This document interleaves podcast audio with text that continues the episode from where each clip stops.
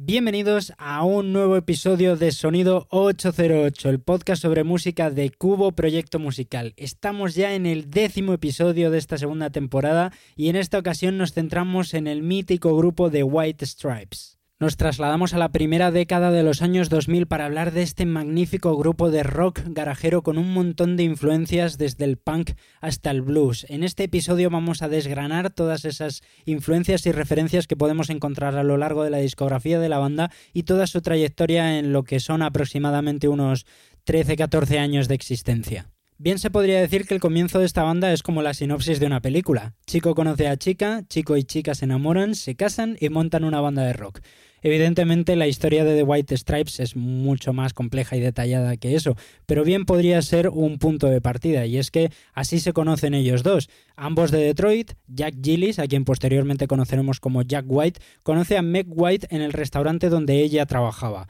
y pronto comienzan una gran amistad que les llevaría a crear este grupo. Los dos tienen una gran pasión por la música y Jack ya estaba trabajando y tocando en varias bandas como puede ser Goober and the Peace, The Go o The Henchmen. En 1996 deciden casarse y Jack toma la decisión también de recoger el apellido de Meg, lo cual no es nada habitual en Estados Unidos. Lo común allí, un noventa y tantos por ciento de los casos de los casamientos en Estados Unidos, es la mujer la que recoge el apellido del varón y sin embargo Jack abandona su apellido Gillis para recoger White, algo que sin embargo le acompañará por siempre a lo largo de su carrera artística. Un año después, en 1997, comienzan ya esta banda de White Stripes y poco a poco comenzarían a crear distintos sencillos que les ayudarían a recoger y a crear cierto público. Poco a poco con estas canciones van creando cierto revuelo y pronto tendrían una gira nacional junto a un grupo como Pavement. Poco a poco irían creciendo y ganando cierto reconocimiento gracias al apoyo de otras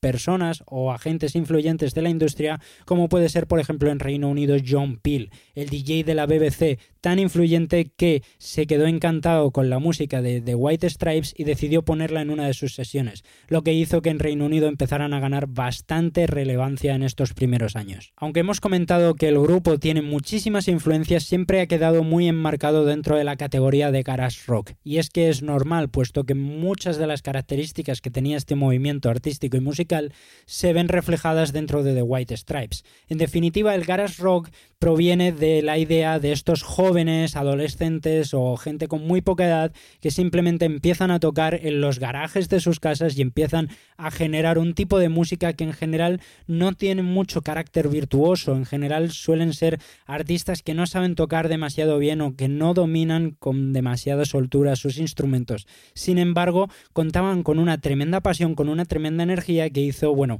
pues que su música también fuera muy reconocida. De este tipo de géneros surgirían bueno, pues muchas de las características de, por ejemplo, el punk rock. En definitiva, todo este movimiento del punk se puede encontrar enmarcado dentro de esta idea de gente tocando dos acordes en la guitarra. Y al principio, sobre todo al principio, Jack White luego iría evolucionando, pero sobre todo al principio, las características de The White Stripes se mueven muchísimo en esta sencillez y austeridad dentro de la composición del grupo. Esto se refleja todavía más si cabe en la batería de Meg. En definitiva, ella no era ninguna experta del instrumento aunque se decida a crear un grupo con su marido, ella tenía un carácter amateur en la forma de tocar el instrumento y esto generaría ese sonido austero que ya hemos comentado. No significa ello que desmerezca este sonido, puesto que se convertirá en una seña inconfundible sobre todo en los primeros años de The White Stripes, pero de toda su carrera en definitiva. El que el sonido sea muy sencillo no hizo que fuera peor en ninguno de los sentidos, y muy realmente podemos ver cómo a lo largo de toda la historia de la música podemos encontrar grandes grupos que han sido interpretados por únicamente dos artistas o con un sonido muy sencillo y por ejemplo a día de hoy yo referenciaría por ejemplo Royal Blood, un grupo magnífico que solo trabaja con un bajo y una batería y aunque tiene muchísimo más trabajo detrás en el tema de la composición sigue teniendo unas ideas muy claras y unas influencias muy perceptibles de The White Stripes. Sin embargo, su sencillez instrumental y compositiva no tendría nada que ver con todo el interés cultural y artístico que ellos tendrían. Estamos hablando de gente súper culta y con muchísimos intereses en un montón de corrientes artísticas de todo tipo, ya no solo musicales, sino arquitectónicas, culturales, pictóricas, de cualquier tipo. Y podemos encontrarlo de muchísimas maneras reflejado, sobre todo, por ejemplo, al principio en las dedicatorias que hacen en sus primeros álbumes a artistas de blues muy antiguos como como pueden ser House o Blind Willie McTell, un artista ciego de los años 30 del siglo pasado. A lo largo de toda su carrera, Jack White ha hablado de un montón de grupos y artistas que han servido para crear el sonido de The White Stripes le interesaba muchísimo gente como MC5 de Stooge, así como otras referencias como pueden ser Velvet Underground, Rolling Stones, ACC o Led Zeppelin, llegando a decir en una ocasión que si a alguien no le gustaba Led Zeppelin, esa persona no podía ser su amigo. En el mismo sentido, siguió demostrando White en otras ocasiones su tremenda apertura cultural y musical, hablando de otros artistas y venerando a artistas como puede ser Bob Dylan, quien siempre ha dicho que era uno de sus máximos ídolos. Como he comentado, no solo se trata de referencias musicales, Jack White siempre ha revelado un tremendo interés por la arquitectura. Él comenzó siendo tapicero y de aquí desarrolló un gran interés por los movimientos artísticos arquitectónicos, entre los que cabe destacar sobre todo de Stilge, un movimiento de Países Bajos que evidentemente no sabré mencionar correctamente, pero que tiene como fundador a Gerrit Rietveld. Jack White siempre ha dicho que este mm, artista y este movimiento han influenciado de manera fundamental a The White Stripes y a toda su música y estilística. Tanto es así que el segundo álbum del grupo se llama The Stilge, en honor a este movimiento artístico, este movimiento que en español se podría caracterizar como neoplasticismo, surge a principios del siglo XX dentro de estas vanguardias después de la Primera Gran Guerra Moderna, centradas un poco en destruir las formas figurativas son algunas de estas vanguardias, como puede ser, por ejemplo, el cubismo, el futurismo, el constructivismo, que cambian por completo y nos llevan hacia unas ideas muchísimo más abstractas de la imagen a nivel pictórico y que sobre todo dentro de este neoplasticismo o de Stilge podemos encontrar un uso exacerbado de las líneas horizontales y verticales, existiendo únicamente uno de los pintores que utilizaría líneas diagonales dentro de sus pinturas, lo cual fue criticado por otros de los miembros de, esta corriente artística. Este uso de, de estas líneas y también el uso únicamente de colores primarios, azul, amarillo y rojo, por completo al grupo y a Jack White, y así lo podemos ver dentro de toda la estética de, de, White Stripes y posteriormente de Jack White. Mientras, mientras The White Stripes sería únicamente rojo, blanco y negro y siempre lo consideramos como una de las referencias indivisibles del grupo, cuando Jack White comenzó en solitario decidió adoptar el color azul como la referencia, lo cual en cualquier caso deja claro la importancia de los colores para el artista y su uso dentro de su música y dentro de toda la a nivel de videoclips, que siempre encontraremos el uso de este monocromatismo, por decirlo de alguna manera, y de, en definitiva de estas referencias estilísticas. La trayectoria del grupo avanzó realmente rápido y es que en apenas unos cuatro años lanzarían hasta tres proyectos y sería este tercer proyecto el que les llevaría al éxito internacional. Publicado en 2001 y llamado White Blood Cells, acertó por completo. Tanto crítica como público se sintieron maravillados con el sonido de The White Stripes y evidentemente canciones como Fell in Love with a Girl o We Are Going to Be Friends se convirtieron en algunas de las más escuchadas de la carrera de White Stripes todavía a día de hoy. Hablamos de un álbum que no tiene un gran desarrollo respecto a sus proyectos anteriores, pero sí que es de alguna manera la culminación del sonido que estaba creando el grupo. Evidentemente luego se vería todavía más culminado si cabe por Elephant, su siguiente proyecto, pero posteriormente hablaremos de ese álbum. Ahora, una de las curiosidades, o por ejemplo, una de las referencias muy importantes del éxito de este álbum,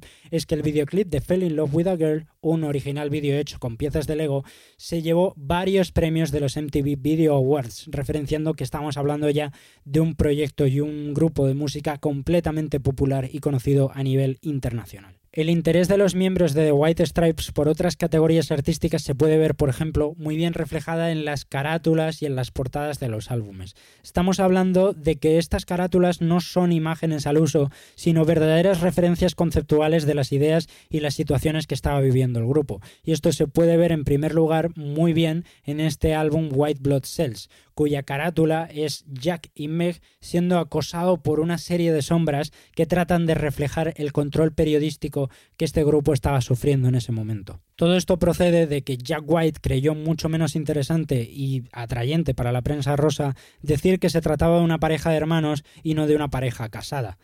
Esto, por el contrario, disparó la rumorología al respecto, porque evidentemente en Detroit había mucha gente que sabía que ellos dos tenían una relación, por lo que se empezó a pensar que se trataba de una relación incestuosa y hasta el grupo Flaming Lips hablaba de ello en su canción Thank You Jack White, en el que hacía esa referencia a que eran un grupo muy liberal, en el que había como cierto incesto y evidentemente causó muchísimos estragos en el grupo que tenían que convivir con esa situación a diario. Todavía más duro si cabe, la prensa de Detroit consiguió sacar a la luz ciertos documentos legales en los que se demostraba que se habían divorciado en el año 2000, lo cual creó todavía más desconciertos sobre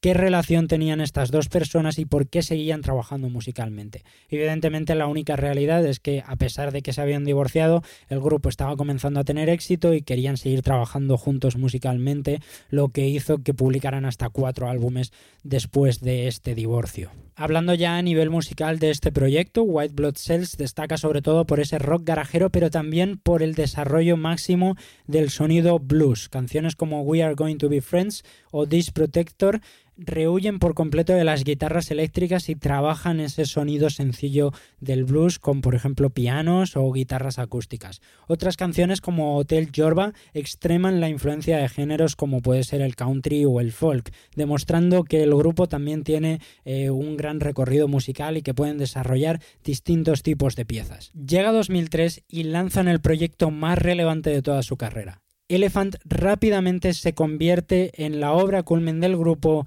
y les mete directos en la historia del rock y de la música. Y es que en definitiva hay una canción dentro de este proyecto que les convirtió en algo mundial y completamente popular. Seven Nation Army es una canción que todo el mundo conoce y que la gente que no sabe cuál es el nombre la ha coreado decenas de veces. Hablamos de una canción que se canta en festivales, en estadios de fútbol, en manifestaciones, en prácticamente cualquier sitio. Es una canción convertida en himno y que hizo evidentemente que The White Stripes se convirtiera en una referencia indudable de estas primeras décadas de este siglo XXI. De nuevo, la portada del proyecto refleja mucho. A nivel de curiosidad, el pie de Meg está atado en referencia a su divorcio, mientras que Jack sujeta una pala de cricket, un deporte que le había obsesionado durante el proceso de grabación del álbum. Evidentemente, Seven Nation Army no sería la única canción importante del álbum, puesto que estamos hablando del álbum con más canciones exitosas de, toda la trayectoria de White Stripes. Y por ejemplo, Ball a un Biscuit, una canción de 7 minutos nada más y nada menos, es de las más potentes de todo el álbum. Una canción que Jack pudo interpretar en directo con su ídolo Bob Dylan. Una canción que a mí personalmente me encanta y que me voló los sesos la primera vez que la escuché es Girl, You Have No Face in Medicine. Esta canción me parece absolutamente increíble, fue de las primeras que escuché del grupo y simplemente de mis favoritas. Es tremendo, es súper cañera y de lo mejor del blues garajero de estos artistas. Haciendo referencia ya a otras canciones, podemos encontrar In the Cold Cold Night, en la que Meg canta con un sentimiento mucho más introspectivo. En definitiva, su voz es mucho más tímida y mucho más suave que la de Jack y crea un tono mucho más suave, más relajado, con ese toque más blues, sin guitarras eléctricas de por medio, que la hacen también una de las canciones más interesantes del proyecto. Durante 2003 y en los años venideros, The White Stripes se convierte en la cima de la música alternativa. Es una referencia indudable de toda la producción de rock que se estaba haciendo y una influencia inevitable de toda la música que se estaba creando. Este álbum, Elephant, conseguiría el premio Grammy al mejor álbum de música alternativa, al igual que lo conseguirían sus dos siguientes proyectos que ahora vamos a comentar. The White Stripes mantuvo la calidad de su sonido a lo largo de sus siguientes producciones, pero no consiguió el éxito popular de Elephant. Por ello, me voy a centrar en estos álbumes más a grosso modo, porque quiero hablar también de los procesos y cambios que hubo dentro del grupo que provocaron que finalmente se separaran. Jack White empieza a producir a otros artistas y a crear otros proyectos artísticos, entre los que destaca The Raconteurs, un grupo bastante relevante. Pero no abandona el grupo de White Stripes y sigue trabajando el sonido del proyecto. En 2005 lanzarían su siguiente álbum, Get Behind Me Satan, un álbum que tendría nuevas influencias y sonidos, entre los que se puede destacar, por ejemplo, las marimbas en la canción The Nurse. En 2007, el grupo lanzaría su último álbum, Icky Thump. Es verdad que posteriormente, en 2009, se lanzó un álbum de directo, pero a nivel de álbumes de estudio, este proyecto es el último. Durante la gira del mismo, el grupo tuvo que tomar la decisión de paralizarla por problemas de ansiedad de Meg White, y es que ella estaba sufriendo mucho por la gran continuidad de los conciertos y tuvieron que parar porque ella no lo soportaba más. En definitiva, Jack White hablaba en una entrevista de que era una persona muy tímida, muy sensible y que realmente estar tan expuesta a todo este tipo de dinámicas y de público la hacía sufrir bastante. Este momento es el punto de partida de ya la real separación de White Stripes. En el momento en el que se paraliza la gira, poco a poco Jack White comienza a trabajar en más proyectos, a crear otra banda como es The Dead Weather y a colaborar en distintos grupos como puede ser por ejemplo The Queens of the Stone Age. A pesar de la paralización de la gira, no había nada que apuntara a la separación del grupo e incluso en 2008 Jack White reveló que el grupo estaba trabajando en un nuevo álbum, un proyecto que realmente nunca veríamos ni escucharíamos. Según iba pasando el tiempo, la información y todo lo que se apuntaba al respecto de este proyecto iba siendo cada vez más desconcertante. Y Jack White en ciertas entrevistas ya en 2010 revelaba que sería muy extraño y de alguna manera iba a ser como un nuevo de White Stripes y iba a cambiar todo al respecto de la banda. Estaba ya viéndose que el grupo se estaba de alguna manera desmoronando o sufriendo algún tipo de catarsis. Finalmente, en 2011 el grupo anunció que no grabarían más proyectos ni harían más actuaciones como The White Stripes. En su comunicado el grupo afirmaba que había una infinidad de razones por las que lo hacía, pero que primordialmente el objetivo era preservar lo hermoso y especial de la banda,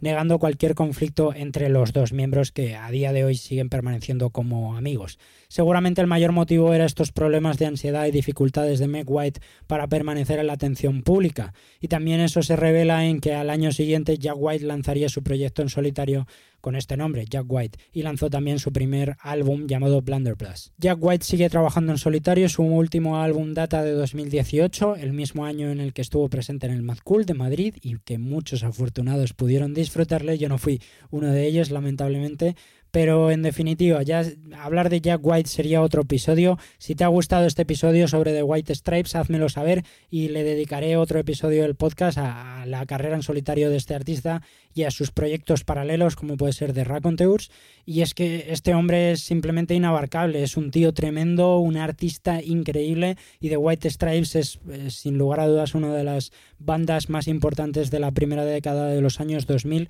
y una referencia indudable de la música de este siglo. Aquí va a acabar este episodio, espero que os haya gustado, sin lugar a dudas os recomiendo que escuchéis tanto a Jack White como a The White Stripes y nos vemos la semana que viene. No te olvides de seguir a Cubo Proyecto Musical en sus redes sociales, arroba Cubo Musical, y de seguir a Sonido 808 en su Instagram, arroba Sonido 808 barra baja podcast. Estad atentos porque el próximo lunes, como cada lunes, publicaremos un nuevo episodio sobre los artistas más influyentes de la música moderna. Hasta luego.